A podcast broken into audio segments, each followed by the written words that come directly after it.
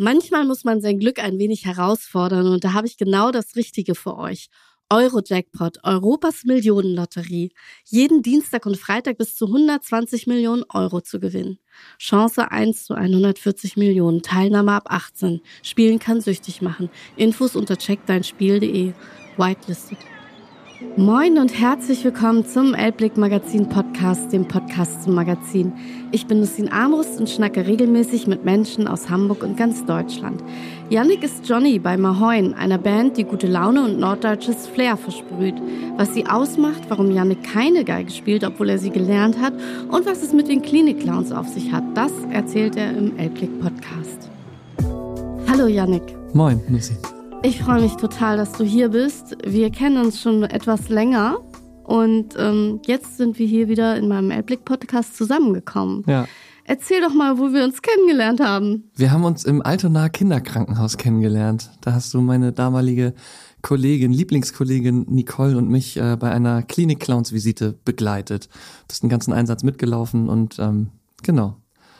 Das war auch sehr bewegend, ehrlicherweise, weil Mhm. ich danach wirklich erstmal äh, draußen stand vom Krankenhaus und ich glaube eine Stunde geweint habe, weil es mich so berührt hat. Das weißt du vielleicht gar nicht, aber ich war so unfassbar berührt, wie ihr als Klinik-Clowns irgendwie äh, es schafft, eine Freude zu bringen Mhm. für die Kinder, die dort sind, in einer Umgebung, die wirklich auch nicht unbedingt einladend ist. Und ich ähm, ziehe da wirklich meinen Hut vor. Und ich fand es wahnsinnig faszinierend, wie man mit Kleinigkeiten, nämlich einem Luftballon aufblasen oder einfach nur mm, in eine Tröte pusten, diese Kinder zum Lachen bringt und ihnen wieder ein Lachen schenkt. Und das hat mich so fasziniert und so berührt, dass ich wirklich geweint habe. Also vielen Dank für diese Erfahrung. Total gerne. Nee, das wusste ich nicht. Du hattest mir gesagt danach, dass dich das sehr berührt hat, aber dass das so weit ging, hatte ich keine Ahnung. Nee.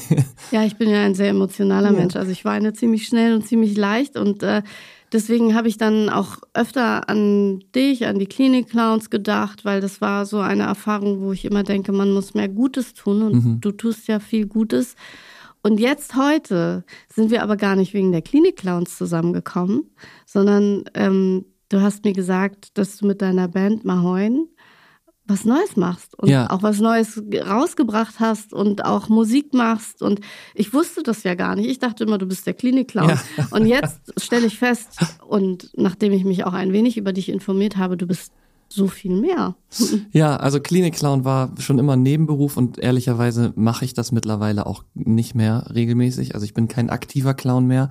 Ähm, bin dem Verein immer noch sehr verbunden, dem Klinik-Clowns Hamburg e.V., äh, unter anderem, weil meine Frau da künstlerische Leitung ist und selbst aktive Clownin, aber ähm, ich spiele selber keine Einsätze mehr. Das hat sich während Corona einfach so entwickelt, weil meine Lieblingsstation, die Kinderonkologie im UKE, die hatte aufgrund, das ist natürlich verständlich, die Kinder da haben sehr sensible Immunsysteme, die hatten eine sehr lange Sperre, da durfte man sehr lange nicht rein. Wir haben dann viel noch über so virtuelle Einsätze gemacht und haben die Kinder über iPads besucht und so, aber ähm, letzten Endes musste ich den Beruf jetzt erstmal pausieren, diesen Nebenberuf, weil die Band äh, zu viel Zeit und ähm, ja, zu viel Engagement fordert. So. Das habe ich auch gesehen. Ich habe nämlich tatsächlich auf eure Webseite geguckt und dachte, wow, ihr habt ja bis 2024, Ende 2024 ja ein volles Programm. Ihr seid richtig auf Tour. Ich meine, das ist ja schon, ist schon besonders, finde ich. Ja, ja, es ist tatsächlich ein sehr besonderes Projekt in ganz vielen Hinsichten, weil wir ähm, wir haben angefangen als Albers Ahoy und das ist auch die große Neuerung. Seit, seit September heißen wir nicht mehr Albers Ahoy, sondern Mahoin. Und wir hießen Albers Ahoy, weil wir uns hauptsächlich mit Hans Albers und seinem Werk beschäftigt haben, haben so eigentlich ausschließlich Hamburger Liedgut und Seefahrerlieder gesungen. Und ähm, mittlerweile hat sich das aber verändert. Ähm, wir haben uns sowohl in der Besatzung verändert als auch im Repertoire. Wir waren an den Grenzen von Hans Albers Liedern angelangt.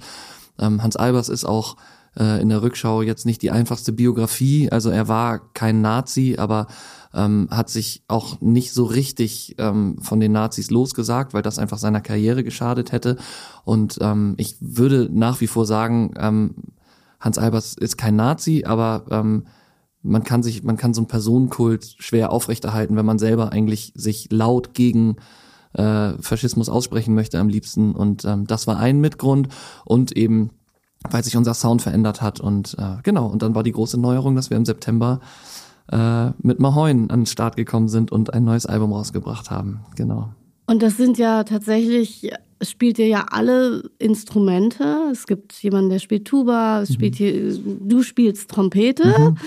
Ähm, was haben wir noch? Akkordeon natürlich. Saxophon und Schlagzeug dann ja. Noch, genau. Das ist äh, der Wahnsinn, weil das ist ja schon ein ganz schöner Sound und ihr könnt aber auch unplugged spielen, genau. richtig? Also das finde ich auch, das ist in der Hinsicht sind wir auch finde ich was Besonderes, weil wir wirklich handgemachte Musik machen. Also wir wir spielen nichts dazu, also wir haben keine Einspieler, sondern alles was gespielt wird, wird in dem Moment erzeugt und live gespielt und ähm, genau, wir haben auf der Straße angefangen ursprünglich und deswegen waren wir schnell an dem Punkt, dass wir gesagt haben, wir müssen zum Beispiel auch stromunabhängig funktionieren. Ähm, und äh, wir fahren jetzt auch noch so eine Schiene, dass wir ähm, viel äh, private feiern und auch Events machen, was uns zum Beispiel ziemlich gut durch Corona geholfen hat. Also viele Künstler und vor allem Musiker mussten ja während Corona, es gab ja einfach keine Auftritte und keine, keine Möglichkeiten, Geld zu verdienen, weil mit den Streaming-Diensten verdient man einfach kein Geld und ähm, Live-Events waren einfach nicht. Und wir hatten ziemlich schnell die Möglichkeit dann über ähm, eben dadurch, dass wir so auch mittlerweile muss man sagen auch äh, gefällige Shanty-Musik spielen können, ähm, haben wir viel auf dann aus dem Studio bei irgendwelchen Messen oder Firmenfeiern gespielt und ähm, konnten so das Projekt durch Corona durchretten und jetzt quasi nochmal einen neuen Anlauf nehmen und neu durchstarten. Und habe ich das richtig verstanden? Du bist so das, der Kopf des Ganzen oder kann ja, man das so sagen? Ja, schon. Also ich bin der Bandleader, aber wir sind, ich bin natürlich kein äh, Einzelkämpfer. Ne? Also wir haben wir haben eine GBR dahinter, wir sind zu dritt und haben ähm, äh, äh, fünf Musiker in der Stammbesatzung. Wir sind aber mittlerweile 15 Musiker, weil keiner von uns das hauptberuflich macht. Und ähm, damit wir nicht, weil einer einen Zahnarzttermin hat, okay, den könnte man jetzt verschieben, aber es gibt ja auch manche Termine, die kann man nicht verschieben. Die Geburt ähm, des Sohnes. Äh. Zum Beispiel, ja. Und dann, wenn der, ähm, wenn einer nicht kann, dann fällt der Job für vier andere weg. Und deswegen haben wir früh angefangen, Vertretungen einzuarbeiten, haben mit sehr viel Aufwand ähm, viele Musiker eingearbeitet und könnten jetzt, haben wir auch mal gemacht, aber davon wollen wir wieder weg, könnten sogar zwei Konzerte parallel spielen. Ähm, aber das beschränken wir dann tatsächlich auf so Privatevents oder auf, also wenn wir ein Konzert spielen und jemand ein Ticket kauft, dann soll der schon das volle Mahoin-Programm bekommen. Aber wenn wir äh, soll jetzt nicht das ist despektierlich klingen, aber wenn wir beim bei der Jahreshauptversammlung der Deutschen Urologenvereinigung zum Eingang ein bisschen gute Stimmung machen sollen, dann geht's darum, gute Stimmung zu machen und das können die anderen auch genauso gut. So. Und dann geht es nicht um das volle Showprogramm, das ihr nee, sonst so habt und was genau. ihr auf den Tourplänen, also ich habe gesehen, ihr seid in Hameln, ihr seid genau. Ach, ihr seid überall in Deutschland irgendwie ja. und da geht es dann wirklich um euer Showprogramm, um eure Musik, um genau. euer neues Album. Ja. Was also, sind da für Lieder drauf? Das fragen wir uns natürlich jetzt. Äh, also von bis, wir sind wie gesagt ein bisschen internationaler geworden. Wir haben ähm, noch keine eigenen Songs. Wir sind in der Mache, wir schreiben eigene Songs, aber ähm, ähm, sind alles Coverversion finde ich zu kurz gegriffen, weil wir die Songs schon interpretieren, ähm, neu und dadurch etwas, ähm, ja, wie Neues schaffen. Wir basteln oft Medleys zusammen aus, aus verschiedenen Stücken, wo wir dann hinten noch einen neuen Teil dranhängen oder einbauen. Ähm, bisher öffentlich bei Spotify sind nur zwei Songs, weil die nach und nach veröffentlicht werden. Ähm, Sterne glühen von Wenzel und ähm, den zusammengemischt mit Moliendo Café, was so ein südamerikanischer ähm, Klassiker ist. Dann haben wir jetzt Far Away, das ist ein ähm, englischsprachiger Sea Shanty im eigentlichen Sinne. Ähm, wir haben äh, Bella Ciao, äh, ist auf dem Album drauf, allerdings in der plattdeutschen Version, weil wir den ursprünglichen Text von Bella Ciao. Alle lieben diesen Song und alle, überall wo wir hinkommen, singen die Leute mit, aber niemand oder wenige Leute wissen, worum der Song eigentlich geht. Weißt du das? Ja, das habe ich mich gerade auch gefragt. Ehrlicherweise nicht. Also die ähm, im, italienischen Original, und davon gibt's auch eine deutsche Version, ist die Grundaussage, ähm, ich ziehe in den Krieg und wenn ich da sterbe, dann ähm, sollt ihr mich im Schatten einer schönen Blume begraben und die Leute, die vorübergehen und diese schöne Blume sehen, die sollen sagen, ähm, diese Blume ist für die Freiheit gestorben. Und gerade in den heutigen Zeiten, wo der Krieg nicht direkt vor der Haustür, aber nicht weit entfernt ist und man den auch irgendwie täglich mitbekommt durch die Nachrichten äh, in der Ukraine und jetzt auch im Nahen Osten, fällt das natürlich schwer, solche Texte, oder fiel uns das schwer, solche Texte zu singen, weil wir gedacht haben, wir ziehen nicht in den Krieg, sondern wir sind total privilegiert. Wir sind ähm, hier in unserem warmen Zuhause und wir spielen wir Seemannsmusik und und und äh, genau füllen äh, Konzerthäuser und die Leute sind gut äh, gut unterhalten.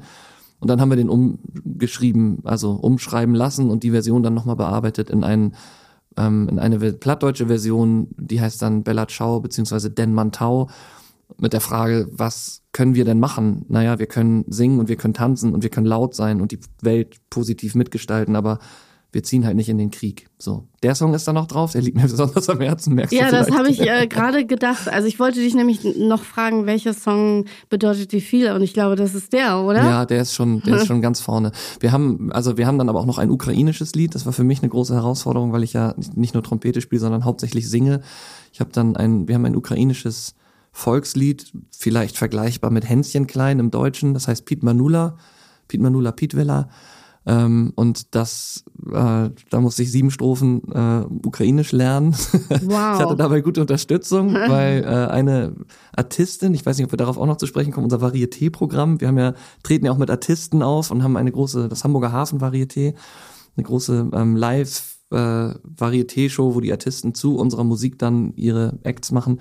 Und da haben wir eine Ukrainerin, eine ukrainische Artistin und die hat mir dann sehr geholfen bei der Übersetzung und bei der Aussprache. Und ähm, der liegt mir auch am Herzen. Also eigentlich liegt mir tatsächlich das ganze Album am Herzen, aber es sind ein paar Perlen, die besonders glänzen für mich. ich frage mich dann tatsächlich, ich finde es schon immer schwer, auf einer anderen Sprache zu singen. Ich finde, Englisch geht ja relativ leicht zu singen. Ich finde, Deutsch ist schon auch eine, eine Herausforderung. Man sieht es dann immer ganz schön in diesen Castingshows, wo sie dann alle auf einmal Deutsch singen mhm. sollen und dann das überhaupt nicht schaffen, weil Deutsch einfach eine andere Sprechfluss oder Aussprache hat. Und ich denke dann, Ukrainisch, das hat ja wahrscheinlich auch einen ganz anderen Flow mhm. beim Singen. Wie ist es, wenn man das dann singen muss und eigentlich eher Plattdeutsch singt? Das ist ja, das sind ja doch Welten. Welten, ja. ja. Wie kriegt man das dann hin? Also, ich kann das gar nicht sagen. Bei dem speziellen Song ist das bei mir, also das hat aber nichts mit der Sprache zu tun, sondern mit dem mit dem Lied an sich. Ich, da habe ich ein Atemproblem. Ach so. Das geht so schnell. Also das geht die Strophe und dann kommt der kommt der Refrain und dann kommt wieder die Strophe und dann muss ich Trompete spielen und ähm, da musste ich richtig trainieren, um da die richtige Luft für zu haben für dieses Lied. Aber das hat nichts mit der Sprache an sich zu tun. Ich glaube, mhm. dass ich eine eine Talent, kann man das so sagen, oder ich habe auf jeden Fall ein Fable für Sprachen und Dialekte. Ähm, ich meine, ich habe damals in Sachsen studiert und ich bin mit einer Schweizerin verheiratet. Wir sprechen zu Hause Schweizerdeutsch, damit unsere Kinder das lernen. Ähm, und wir sind auch viel in der Schweiz und ähm, dadurch, ich beschäftige mich auch gerne mit Aussprache oder lerne gerne sowas. Also ich, da werde ich ein bisschen zum Nerd und habe da irgendwie Freude dran. Und deswegen ähm, ja, es war eine Erfahrung und war eine Herausforderung, aber hat, glaube ich, ganz gut geklappt. Wie viele Sprachen sprichst du denn dann? Also du sprichst äh, wahrscheinlich Englisch, Schweizerdeutsch? Ja, ich habe mal Italienisch gelernt, aber dass ich das wirklich spreche, ich verstehe ein bisschen was. Aber und ich hatte in der Schule Französisch, aber fließend würde ich sagen, sprich ich Deutsch und Schweizerdeutsch. Böse Zungen behaupten ja, Schweizerdeutsch sei nur ein Dialekt, aber nein, es äh, ist eine eigene Sprache. Ja, das äh, war mir auch gar nicht so klar. Ich dachte auch, das wäre ein Dialekt, aber was heißt denn zum Beispiel, also gibt es so, was, ich finde, es klingt so ein bisschen niedlich manchmal, mhm. wenn man irgendwas sagt. Mhm. Kannst du was sagen, was so niedlich klingt, wo man so denkt, so das ist vielleicht eigentlich was Strenges, wenn man so sagt seinen Kindern jetzt äh, reißt euch mal zusammen oder zappel nicht so rum oder so. Wie heißt ob's das jetzt, Ob es jetzt niedlich klingt, kann ich dir nicht sagen, aber ich würde jetzt sagen, kannst bitte aufhören. Hast du jetzt tausendmal gesagt. Also ich, ich habe es dir tausendmal gesagt, kannst du ja. bitte aufhören. Ähm, das klingt voll schön. Ja, ich finde auch. Ja, oder würde ich ja trotzdem weiter zappeln, ja. wenn ich ein Kind wäre, weil ich denken würde, ist mir egal. also äh, du hast ja auch, wie viele Kinder? Zwei. Zwei Kinder. Ja. Und die hören dann auch deine Musik oder kriegen mit, was du machst? Ja. Oder sind schon voll dabei und trommeln? Total. Und die Kleine noch nicht, aber der Große, der ist jetzt viereinhalb und der ist, ähm, der tritt auch mit auf. Also wenn der mitkommt zum Konzert, das was hin und wieder vorkommt, weil Manchmal brauchen wir ein größeres Auto und dann sind Plätze frei oder manchmal kommen die halt einfach mit, auch wenn wir in Hamburg spielen. Und der hat so eine kleine grüne Plastiktrompete und ähm, ist der größte Fan. Also er ist manchmal auch schüchtern, aber manchmal stellt er sich auch mit hin und spielt ein ganzes Konzert mit. So, also er, er, halt er wird dir noch den Rang ablaufen, das ja, wirst klar, du noch sehen, wenn Natürlich. er 15 ist, dann ist ja, das, übermacht er das einfach. Für Nachwuchs ist gesorgt, ja. Und ja, du bist halt auch einen fünfjährigen Sohn, der ist auch gerne dabei und ja. ähm, Nee, der hat, der hat Freude und der macht auch, der spielt auch zu Hause. Der spielt, komm, wir machen jetzt ein Konzert, komm, wir sind eine Band, du bist der, Achtung, ich bin hier der Schlagzeuger, ich zähle jetzt ein und so. Also. Das finde ich gut. Ich, ja. Wir müssen für Nachwuchs sorgen. Deswegen Fall. haben wir heute auch zu Gast, die zwar nicht am Mikrofon ist, Valeria, die ähm, Praktikantin ist und erst mhm. 18 und da finde ich, hat man noch so viele Möglichkeiten mhm. und man steht am Anfang von allem und äh, könnte sich dann nochmal überlegen, was mache ich überhaupt?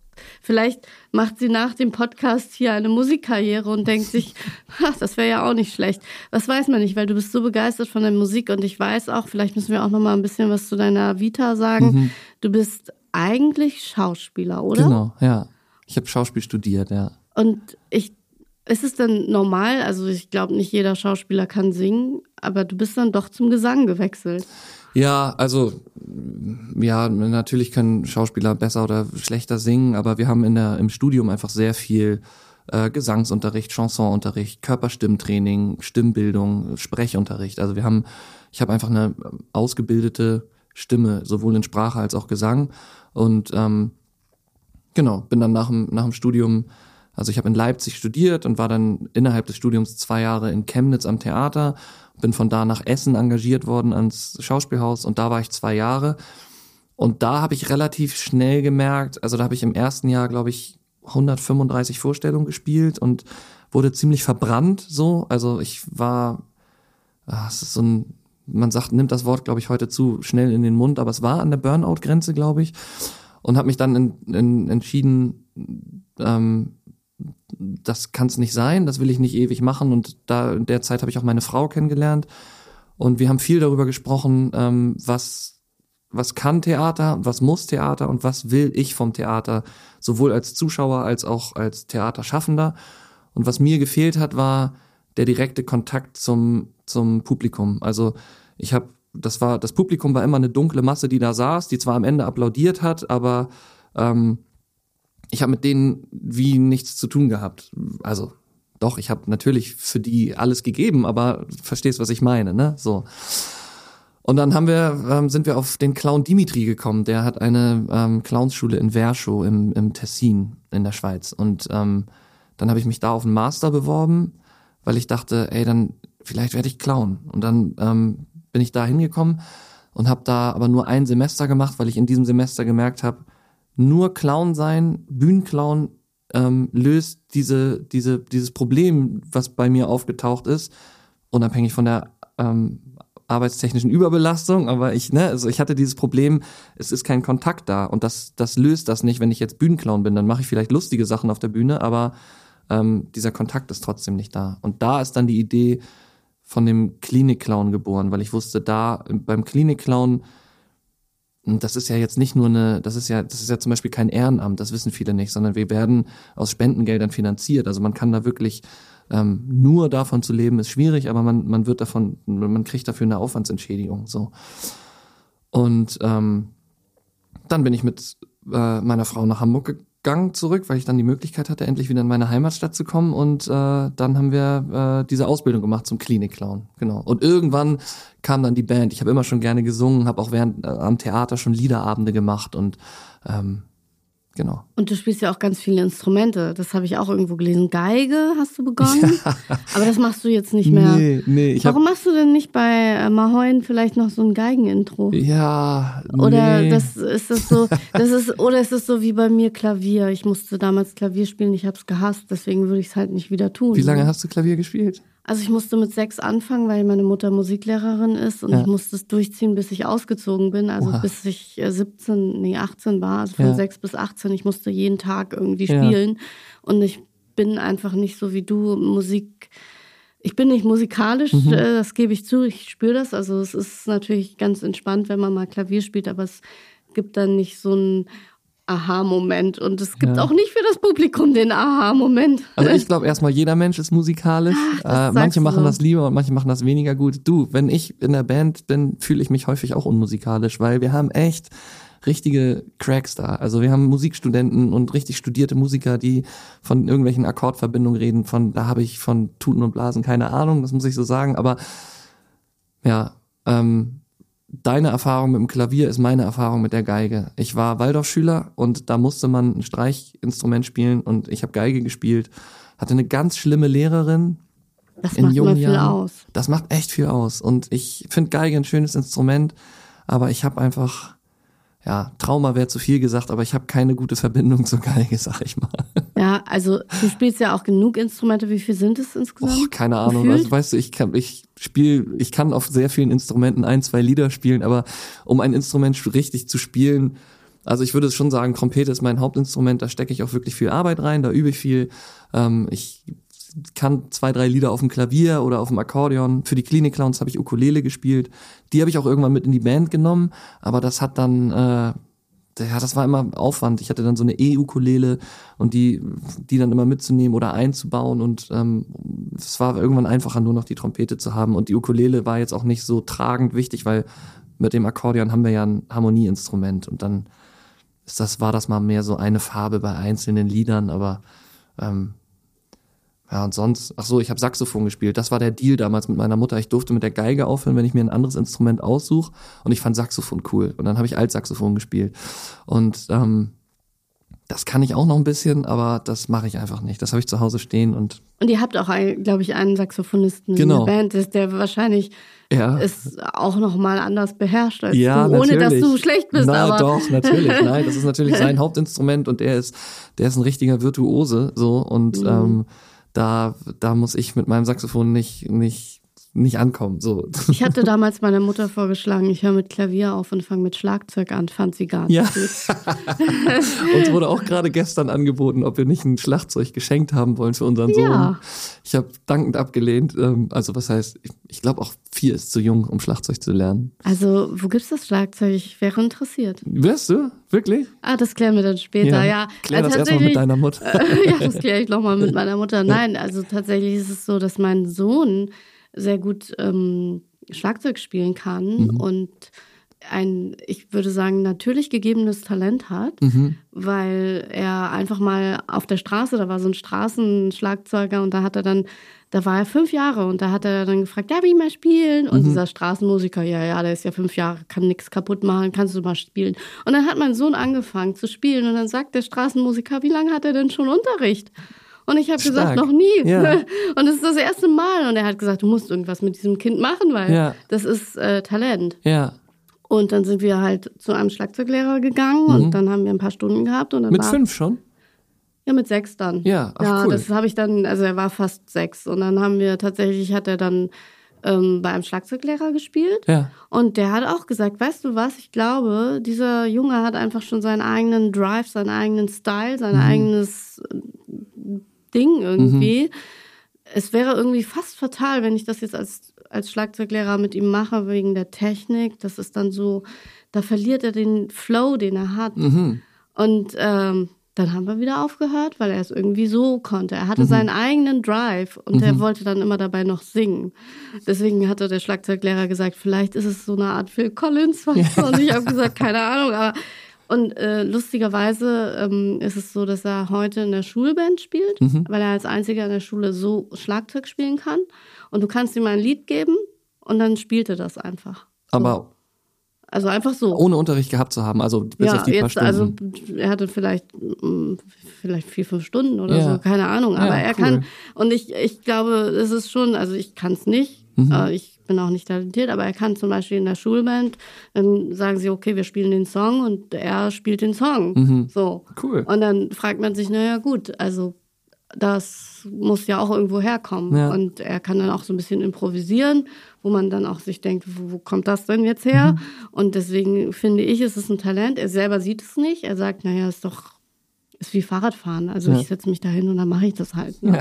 Also, kennst du das? Ja, wenn das dann ist Leute so, ne? ja, wenn dann so Ja, Leute ja. so sagen, hä, was jetzt, was ist daran so schwer? Ja. Ich habe nämlich einmal mit ihm mitgemacht übrigens, weil er gesagt hat, willst du nicht auch mal mitmachen? Und dann habe ich leider festgestellt, da hat er gesagt, was ist denn daran so schwer? Du musst doch Ja. hier einfach nur den Takt und den Takt und ich dachte, ich bin überfordert. Ja, ja. So, kennst du? Ich kenne das, wenn jemand so, so eine naturgegebene Gabe hat und dann so sagt, so wie so, hä, verstehe ich nicht. Äh, Ja, mach doch einfach. Ja, ich hatte immer als, als, als Schauspieler in so Publikumsgesprächen, ist immer die meistgestellte Frage von den Leuten, wie macht ihr das? Wie könnt ihr euch so viel Text lernen, äh, Text merken? Und das ist bei mir so ein, so ein Ding, wo ich sage, das, das, ich finde das nicht schwer. Also das ist wahrscheinlich irgendwie naturgegeben. Ich kann mir Sa Sachen halt merken. Also teilweise lese ich einen Text zweimal und kann ihn so, je nachdem wie lange er ist oder wie kompliziert, aber inhaltlich kann ich ihn dir auf jeden Fall sehr genau wiedergeben. Ähm, und das ist halt, ähm, das also Schauspieler können das halt irgendwie, die arbeiten damit, wie lernt man nicht Text an Worten, sondern mit einer Haltung, die, ich glaube, dass das, das ist etwas berufsbedingtes, was, wofür man sicher, also manche haben da mehr Talent und manche weniger, aber etwas, was man bei diesem Beruf lernt, was ein Zuschauer nicht verstehen kann. Und Schauspieler sind immer genervt von der Frage oder wenn immer kommt, wie könnt ihr euch denn so viel Text merken, wo man so denkt, ja, ey, es ist halt unser Job. So, das mhm. können wir halt. Und das ist wahrscheinlich dann es ist aber auch eine Gabe. Mhm. Also ich habe ja manchmal Komparse gemacht und ich hatte mhm. schon eine Kleindarstellerrolle und ich hatte nur drei Sätze. Du willst nicht wissen, wie schwer mir das gefallen ist. Deswegen bin ich kein Schauspieler, weil ich einfach nicht wusste, wie ich mir diese drei Sätze merken soll. Also ich hatte damit Probleme, das muss ich nochmal sagen. Ja, aber wenn du, ja, ja, das äh, verstehe ich. Aber dann, äh, wahrscheinlich kommt dann noch Aufregung dazu und du hast da drin keine Übung und du hast, also wenn in diesem ersten Theaterjahr, wo ich knapp 140 Vorstellungen gespielt habe, da habe ich ähm, irgendwann, ich konnte einen Monolog sagen und dabei über meine Einkaufsliste nachdenken, weil der halt so läuft. Ich mache auch jetzt beim Singen, ich hab, muss unglaubliche Textmassen, ich strophenweise ähm, Texte, die ich abgespeichert habe. Das heißt nicht, dass ich nicht auch mal einen Fehler mache, aber es gibt Lieder, die spielen mir seit der ersten Stunde und da kann ich während des Liedes, während ich das singe und während mein Sprechwerkzeug etwas anderes macht, kann ich auf die Setliste gucken, gucken, welcher Song als nächstes kommt, kann mir eine Moderation überlegen und, und das Mundwerk läuft halt weiter so. Ne? Das ist halt Übung. Und ich bin sicher, dass du das, ähm, wenn du die nächste Rolle kriegst, wo du drei Sätze hast, dann geht's schon ein bisschen besser. Und wenn du die nächste, das ist, glaube ich. Ich nehme keine mehr an, weißt ja, ach so. du? ich habe gemerkt, das ist nicht mein Ding. Also ja. man muss ja auch mit seinen Talenten also man, ja, und man weiß auch, welches Talent man hat und welches nicht. Und wenn ich dann halt sehe, ich sehe ja dann auch die Schauspieler, die am Set sind, mhm. wie sie das rüberbringen, was sie sagen, das ist natürlich eine ganz andere Form, als wenn ich da mit meinen drei Sätzen komme. Ja. Und dann habe ich noch nicht mal Ahnung, wie ich das richtig ausspreche, weil die Atmung bei denen ist anders, die Stimmlage mhm. ist anders. Deswegen wird man ja Schauspieler oder lernt es irgendwo, mhm. ne? Und da kannst du, und da habe ich dann gedacht, so das einmal, einmal drei Sätze und nie wieder. nie wieder. Okay. Und deswegen finde ich das übrigens interessant, was du sagst, weil ich glaube, dass wir reden ja immer so viel über künstliche Intelligenz und was künstliche Intelligenz kann. Die können jetzt Texte schreiben, die können jetzt dies und das, aber das, was mhm. du kannst, nämlich singen, dir Texte merken, das zu fühlen, gleichzeitig noch eine Moderation machen. Ich wüsste nicht, welche Maschine man da erfinden könnte, damit die das irgendwann übernimmt. Das kommt mir jetzt, habe ich noch nie drüber nachgedacht, aber wo du das sagst, ich glaube, Haltung ist etwas, was, was künstliche Intelligenz nie können wird, oder?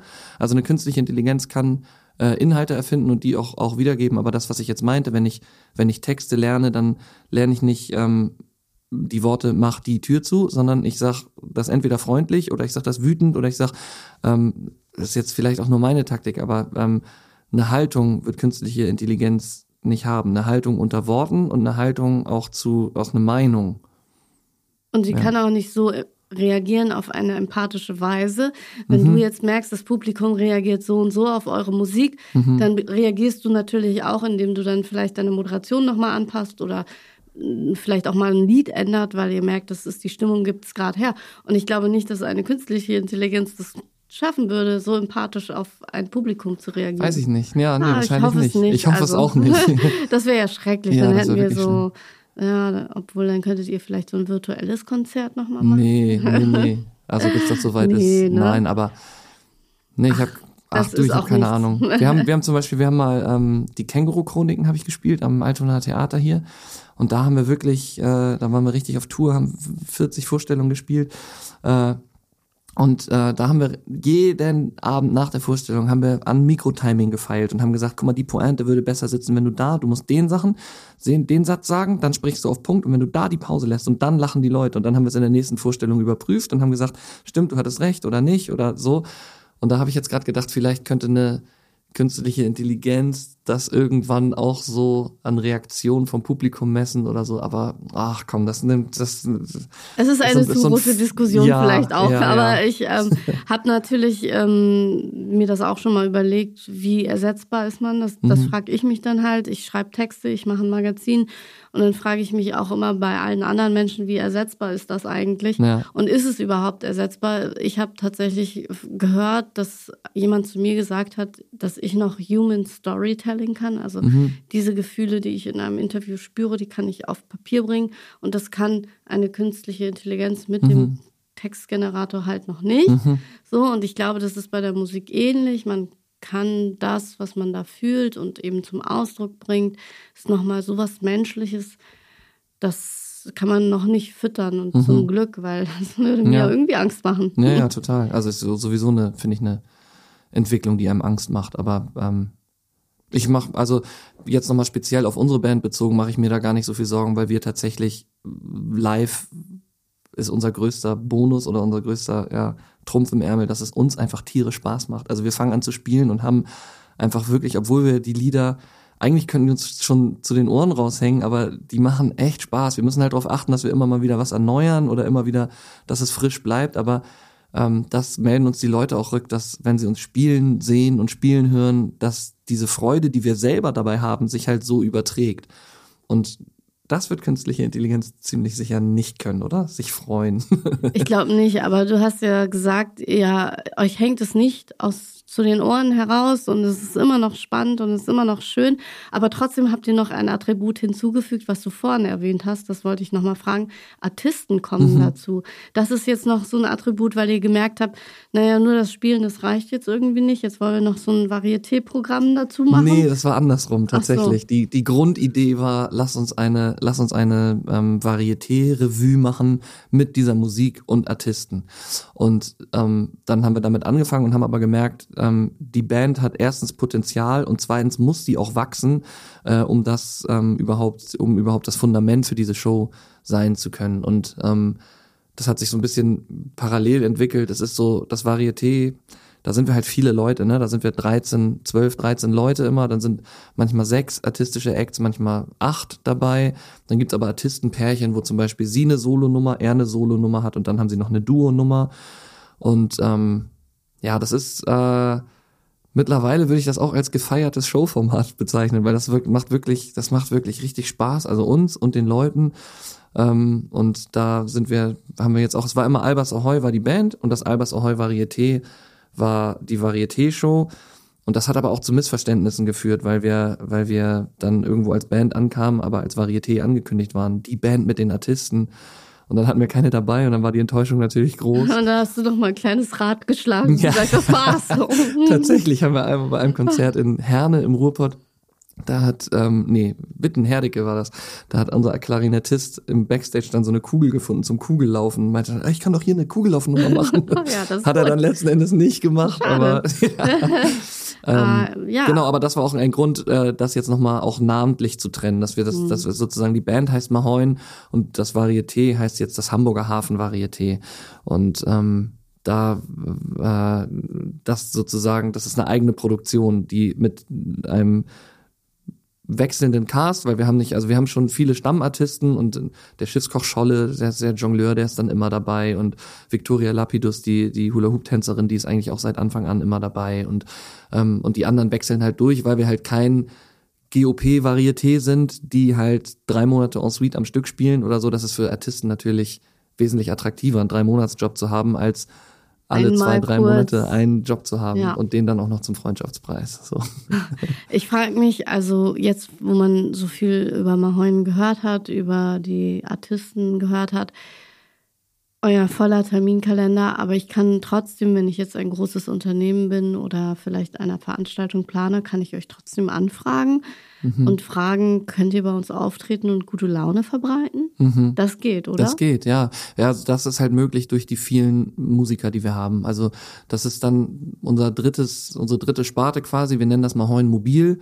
Ähm, und das ist eine große Familie. Also wir sind eine große Mahoin-Familie von wirklich tollen Musikern. Wir haben ähm, wir arbeiten immer wieder neue Leute ein und die können sowohl vereinzelt auch mit bei uns bei Konzerten spielen, wenn halt es passiert halt, dass jemand mal nicht kann. Ähm, als auch, wir könnten auch, wenn wir ein Konzert spielen, gleichzeitig eine funktionierende Band irgendwo zu einem Event oder einer Privatfeier. Und das sind auch alles, also wir haben zum Beispiel Tingle, ist mein Ersatzsänger, mein Vertretungssänger und der hat auch noch ein eigenes Duo, Kabeljo, die treten auch zu zweit auf als, als Duo und der ist auch in diesem ganzen Repertoire drin und der ist der ganz anders als ich, aber auf seine Art total Hamburg, ne? Also der ist total, ist ganz, ganz toller äh, Mitinitiator von 48 Stunden Wilhelmsburg und Musik von den Elbinseln und ähm, dann haben wir Joni an der Klarinette, der mit Danube's Banks unterwegs ist. Und wir haben einfach ähm, einige Stud Musikstudenten auch noch und ähm, einen, einen tollen, äh, ja, eine tolle Truppe zusammen. Ja. Apropos Hamburg. Ja. Podcasts bei mir gehen ja leider nicht so lange. Ah, wir müssen aufhören. Ja, die Zeit ist leider um, aber ich habe noch eine wichtige Frage, ja. weil du sagst ja immer Hamburg und das alles, was ihr macht, das ist ja auch so typisch norddeutsch ja. und hamburgisch. Und jetzt wollte ich dich mal fragen, hast du einen absoluten Geheimtipp, den noch keiner kennt, wo du sagst, oh, das müsst ihr jetzt, weil ich liebe diese Stadt dafür. Ich habe hier schon Geheimtipps gehabt, wie man geht mal ins Moor. Es gibt ja hier Moore, in denen man mal spazieren gehen kann, die mal so gar nicht Alster oder Elbe sind. Mhm. Oder ich hatte mal jemanden, der gesagt hat, du musst mal in so eine Seemannskneipe gehen, die es hier gibt ähm, mhm. wo wirklich noch Seemänner sind. Da wärt ihr übrigens auch super zu Hause. Ja. Ähm, das äh, wollte ich euch nur mal sagen. Oder ich hatte schon mal jemanden, der gesagt hat, ähm, es gibt in, in St. Pauli einen Laden, da gibt's die besten Piroggen. Und das ist in so einem Hinterhof in der Einfahrt und da stehen Bierbänke. Mhm. Also kulinarisch gesehen so einfach mal abseits von einem Schickimicki-Restaurant. Und äh, vielleicht hast du ja noch so mit Kindern vielleicht noch so einen Tipp, wo du sagst, also das habe ich neulich erlebt und da muss ich sagen, das war gut. Also okay, wenn du jetzt sagst Kinder, da habe ich einen Tipp, den kann ich, aber da kann ich, das, aber da war ich selber nicht dabei. aber, aber du kannst ihn. Der, der, das wurde mir wärmstens empfohlen und das ist das Klick Kindermuseum in Ostdorf. Das soll der Wahnsinn sein. Die können da rumlaufen, alles anfassen und Schokolade selber machen und so. Also das, das wurde mir wärmstens empfohlen und ähm, da werde ich auch zeitnah hingehen. Das ist, glaube ich, eine ganz tolle Unternehmung für Kinder. Ähm, kulinarisch fällt mir jetzt so spontan nichts ein, ähm, aber Natur, also Fischbecker Heide. Ich habe halt einen, einen, Hund und ich bin viel draußen unterwegs. Ich bin viel Jenisch Park und Volkspark unterwegs. Altona Volkspark ist mein absoluter, den kenne ich wie meine Westentasche. Ähm, das habe ich übrigens auch schon mal gehört, Volkspark, dass viele gar nicht den auf dem Schirm haben mhm. und äh, er aber so faszinierend ist mit äh, auch so ein bisschen Bergen, wollte ja, ich ja. sagen. Ja, ja, Hügeln, auf und ab. Und dann ja. gibt natürlich den, den Hauptspot in der Mitte, die Wiese und die, die Bier, wie heißt das? Milchbar heißt das, glaube ich. Mhm. Ähm, so, ein, so ein kleiner Biergarten. Ähm, und die Wiese ist auch im Sommer voll mit grillenden Familien und Fußballspielenden und so. Äh, aber der Volkspark kann viel mehr, ja, der ist toll. Das ist ein ganz toller Waldpark. Aber Fischbecker Heide ist deswegen toll, weil weil das eine Natur ist, die man, also die ich hier innerhalb der Stadt, ist das noch, zählt das noch zur Stadt Neugraben, Fischbeck? Ja. Ja, doch. Ja, also die schon. erwartet man nicht. Das ist, das ist eine, ist einfach eine tolle, also das ist richtig kopffrei und raus und, und hat nicht nur den, diesen Effekt von, also je nachdem, was man halt gerne mag, ne, der Volkspark ist waldig, der, der Jenischpark ist eher offen, der ist auch wahnsinnig schön und auenlandmäßig. Aber ich finde, die Fischbecker Heide ist für mich jetzt persönlich ein bisschen weiterer Weg. Aber wenn ich da war, dann habe ich einen Tapetenwechsel erlebt. Und dann bin ich wirklich auf eine Art geresettet. Und da gibt's einen kleinen Segelflugzeug, ähm, äh, wie heißt das? Segelflugplatz. Und dann siehst du da Flugzeuge starten und ähm, das ist ein richtig toller, richtig toller Ort, der sehr stadtnah ist. Da ja. gehen wir demnächst hin. Ich danke dir sehr, dass du da warst. Danke für die Einladung. Ähm, ich hoffe, wir sehen uns nochmal wieder das nächste Mal, wenn du kommst. Komm doch einfach mit äh, Mahoin und ihr spielt irgendwas hier. Sehr gut. Und nimm deinen Hund mit, obwohl der wird dann wahrscheinlich durchdrehen. Ja. Du kannst auch deinen Sohn mitbringen. Ich würde mich wahnsinnig freuen. Ich wünsche dir alles Gute. Gleichfalls, äh. Und ich, wer natürlich mehr über euch wissen will, der findet das dann in den Show Notes. Vielen Dank. Vielen Dank.